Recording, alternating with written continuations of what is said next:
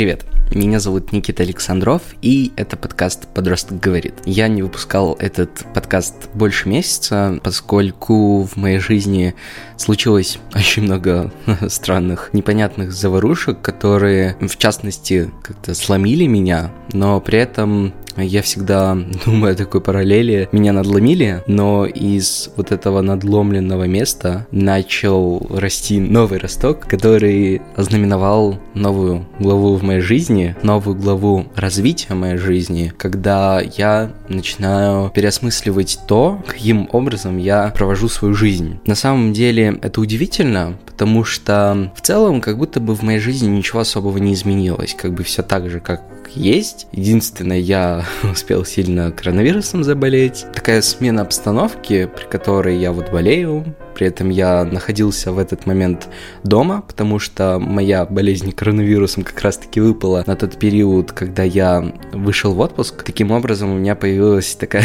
возможность спокойно поболеть. Но при этом коронавирус в моей жизни очевидным образом стал маркером, который четко очертил все проблемы в моей жизни с точки зрения, что у меня там были, например, какие-то проекты, которые мне очень нравились, какие-то начинания, которые я энергично как-то на себя брал, что-то делал, мне это нравилось, а потом вдруг вышло так, что я забыл об этом, у меня появились какие-то новые приоритеты, я стал больше работать, больше выгорать, из-за этого возникало ощущение, что у меня жизнь просто идет по какому-то вот стабильному минимальному абсолютно минимуму, в котором мои базовые потребности полностью удовлетворяются, но не более. Вроде бы все как будто бы норм, но потом оглядываешься и видишь, что ты убивал ну, себя изнутри, ты просто убивал свою творческую натуру, которая жаждала делать какие-то интересные проекты, которая жаждала того, чтобы жизнь была чуть более предсказуемой и понятной. А та предсказуемость, которая была у меня условно в июле, когда я круглосуточно работал и практически не вылазил из офиса. Это, наверное, был такой катализатор моего тотального выгорания в начале августа, когда у меня было ощущение, что я не вывожу ничего. Поэтому в августе я смог очень много потревожиться по поводу того, что я строю свою жизнь вообще не так, как мне хотелось бы. Плюс я также смог осознать для себя какие-то конкретные приоритеты своей жизненные, в том числе в отношении своих личных проектов, в отношении проектов, которые там приносят мне деньги, деньги. И это на самом деле круто, потому что, да, это произошло достаточно болезненным образом, и мне пришлось для вот этого осознания, озарения того, что происходит в моей жизни, слечь, просто упасть мертвым грузом на кровать и оживать потихонечку. Это как будто бы так синхронизировалось тело и разум, который вроде бы давал мне сигналы, черт, Никита, ты делаешь вообще все не так. А организм продолжал делать, как бы мой эмоциональный, наверное, ум говорил мне, Никита, мне плевать вообще, что происходит, делай, просто продолжай дальше, потому что вообще ты живешь в таком мире, в котором нужно работать круглосуточно. И потом я выгорел, слег, полностью забыл про работу и осознал, что насколько стали капиталистичными мои рассуждения, в которых нет места для того, что по-настоящему важно для меня. Это на самом деле, наверное, такая большая глобальная эпидемия, пандемия, еще одна пандемия, кроме той, что связана с коронавирусом, когда множество людей просто утопают в работе, пытаясь обеспечить себя каким-то комфортом и некой безопасностью, не понимая, что на самом деле вот это ощущение стабильности, которое человек, погружаясь в постоянную работу, пытается пытается вот себе навязать, это на самом деле очень недолговечная вещь, и не таким образом достигается ощущение безопасности и стабильности в жизни. И в целом я понял, что главная моя проблема, когда я там думаю о работе, о своих проектах, это мой тотальный максимализм, который не рассуждал достаточно гибко, чтобы мне было хорошо, но чтобы в своих проектах и в своей работе я был достаточно адекватен и мог маневрировать таким образом, чтобы все, что я делаю, было в меру, чтобы я и отдыхать успевал, при этом, чтобы я успевал делать другие какие-то проекты, которые для меня важны. В целом, чтобы моя жизнь была в таком вот скандинавском стиле, да, когда ты просто проживаешь жизнь в удовольствии, понимаешь, что работа — это то, что будет тебя достаточно продолжительный отрезок времени преследовать, и когда ты осознаешь, что полностью погружаясь в работу и обрекая себя на тотальную бесчувственность к себе из-за того, что ты полностью утопаешь,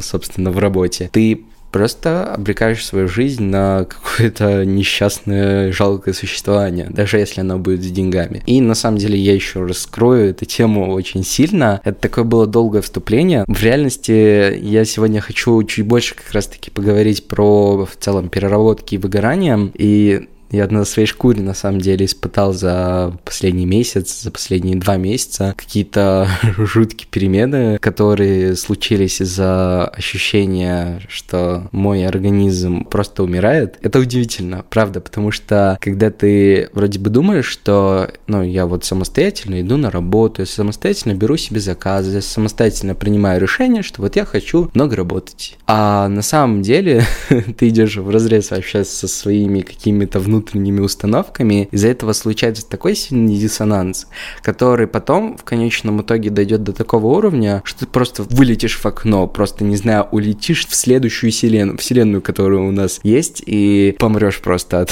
бессилия, которое преследует, когда ты выгораешь. Это страшные вещи.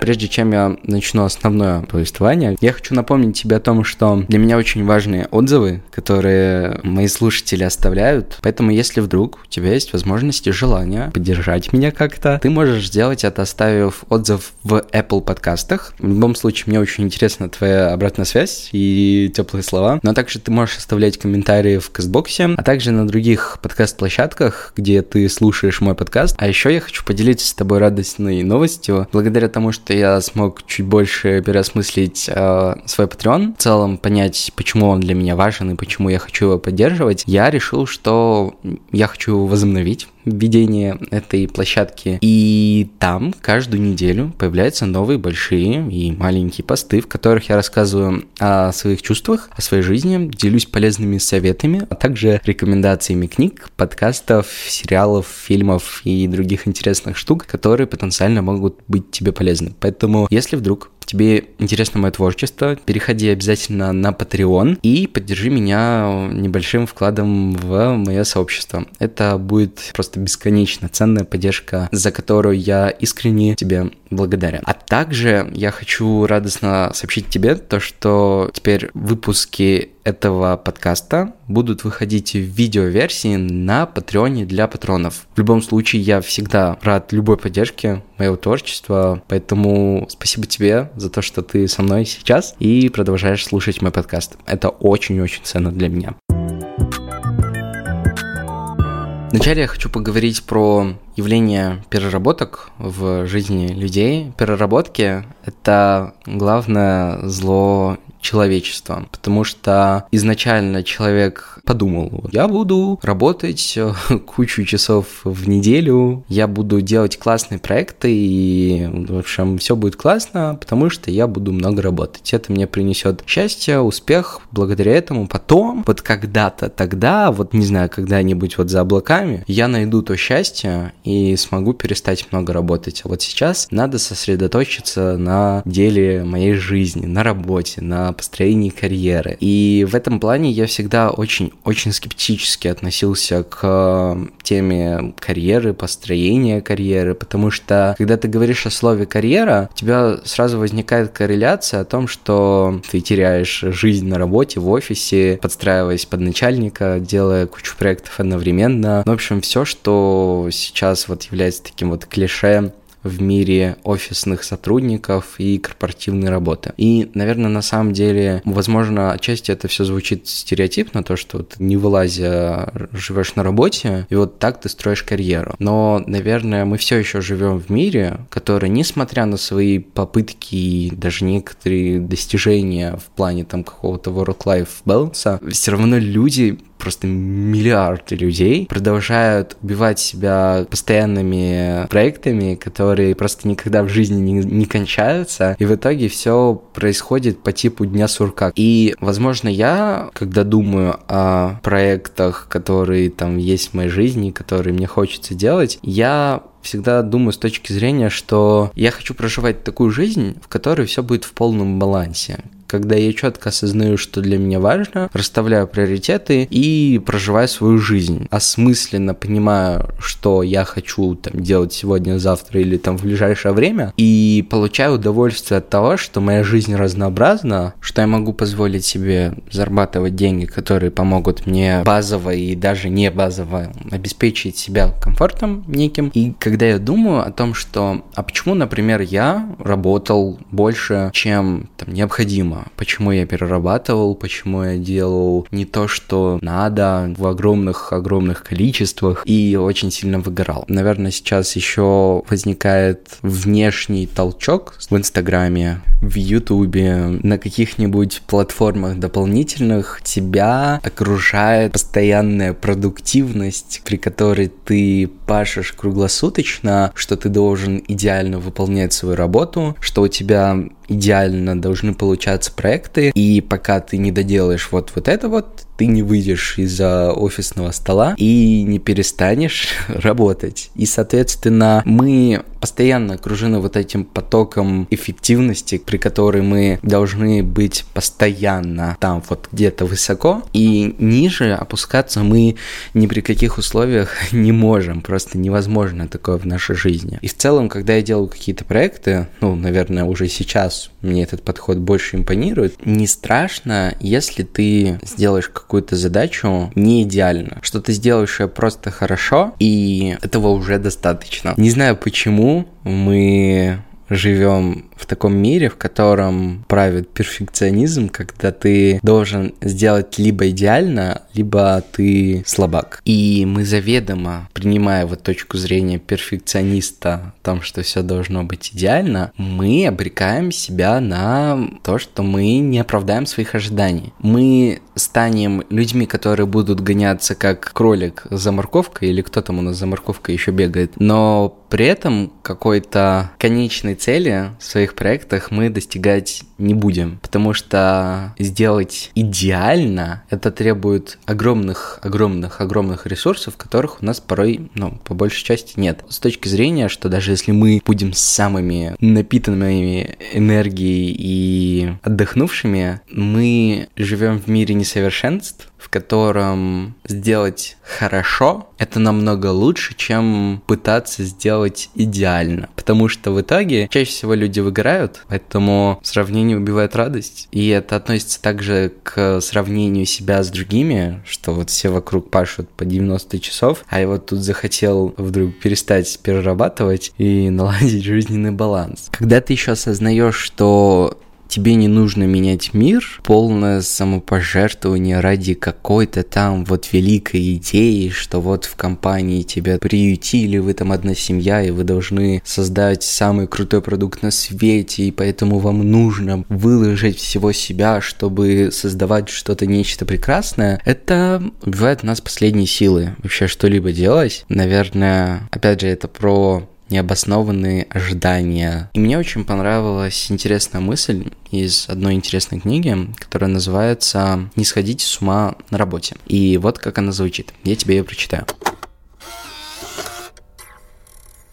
Ни победа, ни напрасные жертвы не приносят ожидаемого удовлетворения, потому что это, по сути, бег за морковкой. Человеческая жизнь больше, чем круглосуточная работа на износ, без выходных. Не слушайте тех, кто советует так жить. На 14 часу рабочего дня вряд ли родится ценная мысль или прорывная идея. Креативность, прогресс и творческий импульс не подчиняются грубой силе. Десятки исследований показывают, что после 55 часов работы в неделю продуктивность стремительно падает. Разницы между результатами 70-часовой рабочей недели и 55-часовой просто нет. Это отрезвляет и помогает сосредоточиться на вещах, которые наиболее эффективны для людей, которые хотят что-то делать в жизни, не просто работать, но и как-то осмысленно делать что-то еще. При этом, возможно, я об этом не подумал. Для некоторых людей, там, зарабатывание денег, некоторая карьера — это такой смысл жизни, когда они четко осознали для себя, что там работа и какие-то интересные проекты, которые приносят мне деньги, это супер-мега важная часть моей жизни, и я готов уделять там ей очень много времени. И, конечно же, я понимаю, что такие люди есть, и в первую очередь все, что я говорю, это мысли, которые сам главным образом применимы ко мне, а потом уже, возможно, они будут полезны кому-то еще. И то я далеко не уверен, что мои советы могут оказаться универсальными. Но лично для себя осознаю, что без разнообразия. И, наверное, здесь даже не сам факт того, что мне разнообразие нужно какое-то. Когда у меня есть четкое понимание, что вот помимо работы, которая мне там основные деньги приносит, у меня есть еще проекты, которые я вот делаю сам по себе, я могу раскрываться творчески, и я чувствую себя намного спокойнее. И, в общем-то, понятно, что для классной работы, неважно, в офисе, на фрилансе, на удаленке, работать по 15 часов в день не надо. Достаточно просто обеспечить себе основу для плодотворной работы, то есть качественный отдых, интересное наполняющее общение, интересные проекты, которые прям вот нравятся тебе, которые являются вот частью вот тебя, увлечения, которые помогают тебе отвлекаться и наполняться. Но я считаю, что здесь, в этом подкасте, очень важно проговорить такую практическую часть про выгорание, когда я с помощью каких-то конкретных э, материалов, советов смогу сделать некий чек-лист и рассказать его в аудиоформате, чтобы ты, мой дорогой слушатель, при желании и необходимости мог свериться с этим так называемым чек-листом и смог провести некоторую профилактику выгорания. Поэтому Сначала я хочу немного поговорить о том, как понять, что человек выгорает или уже выгорел. Есть три критерия, по которым можно определить выгорание. Я перечислю каждый из них. Первый пункт – это истощение физическое и ментальное. Когда человек чувствует, что он невероятно устал. Тяжело подниматься с утра, нарушается сон, появляется быстрое утомление от любых задач, теряется концентрация внимания, человек начинает хуже фокусироваться на задаче и допускает большое количество ошибок. Второй пункт – эмоциональное отстранение. Человеку хочется уединиться, он не хочет ни с кем общаться, его начинает потряхивать от людей – он становится агрессивным, начинает конфликтовать и чаще срываться на близких людей. И третий пункт – это снижение профессионализма. Человек не чувствует смысла в том, что он делает, ему не хочется делать задачи, которые раньше нормально удавалось делать, и возникает ощущение какого-то тупика и понимания, что он уже не справляется. И мне еще очень понравилось в дополнении к этому чек-листу по выявлению выгорания также интересная мысль, я хочу тебе ее зачитать. На уровне психических механизмов лени как таковой не существует. У нас есть конкурирующая мотивация, усталость, непонимание, снижение контроля и исполнительные функции. Множество процессов, на которые мы клеим ярлык лень. И тут надо разбираться, что происходит внутри каждого человека. И как бы что делать с выгоранием, если вдруг ты уже либо подобрался к этой опасной черте, и что делать, если ты уже конкретно выгорел и чувствуешь себя как тлеющий уголек. В первую очередь важно восстановиться, это хороший отдых, но здесь есть несколько важных нюансов. Восстановление в случае выгорания – это делать ровно противоположное тому, что тебя утомило. И я сейчас чуть позже поясню, просто мне важно отметить тот факт, что отдых – это не просто поездка в Турцию на пляж, где ты две недели валяешься и наполняешься, скажем так, энергией. Для кого-то это может сработать, но не для всех. Я приведу несколько базовых примеров. Если вы выполняли рутинную работу и устали от скуки и однообразия, то вам не нужно отдыхать перед телевизором на диване. Вам нужен какой-то вызов. Или же, если в вашей работе большие скорости, останавливаться нужно, занимаясь какой-то рутиной, чем-то однообразным. Например, вязать крючком или вышивать крестиком. Если вы много работаете умственно, сидите за компьютером и смотрите в экран, напрягаетесь как бы интеллектуально, то для восстановления вам нужна физическая активность. И последний пример. Если вы активны и постоянно где-то перемещаетесь, то восстановление для вас – это пассивный отдых. Все просто на самом деле. В моем случае мне очень сильно помогли прогулки. Дело в том, что пока я находился в отпуске, я жил в местности, в которой было очень много пространства, такого не захламленного домами, дорогами, людьми и прочими шумными штуками. Такие большие поля, очень красивые и просторные, на которых я каждый вечер гулял, встречал закат и продолжал после заката прогулку дальше по окрестностям, отсматривая вообще, что происходит там, где раньше я гулял вообще чуть ли не круглосуточно, когда я еще жил в том месте, где я родился, где живут сейчас мои родители, и где я больше года уже на самом-то деле не живу. И прогулки в этом плане стали для меня утешительным призом, который очень сильно меня в этом плане укрепил.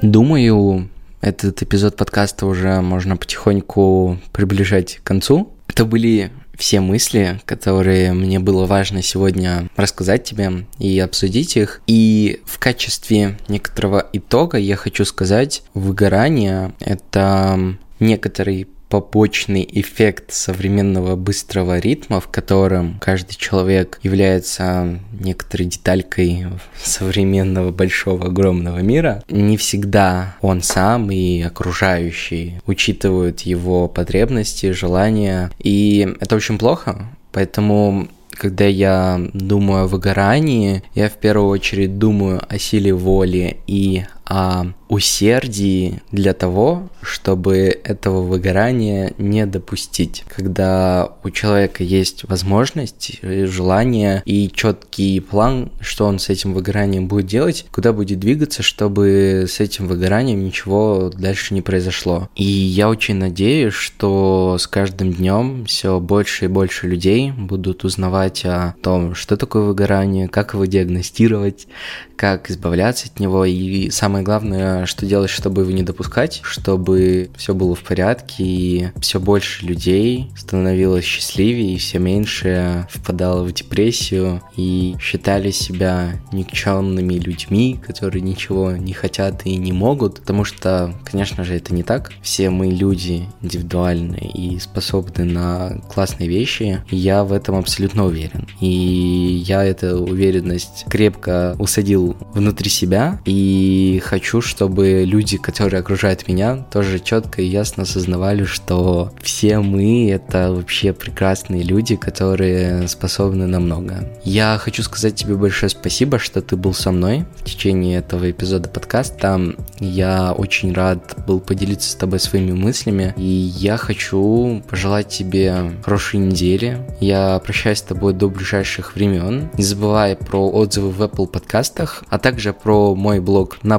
Патреоне, который я стал обновлять чаще. Заходи туда, присоединяйся, там я пишу интересные письма, делаю интересные рассылки, выкладываю различные видео, в том числе видео-версию этого подкаста. Спасибо, что был со мной. До скорой встречи. Пока.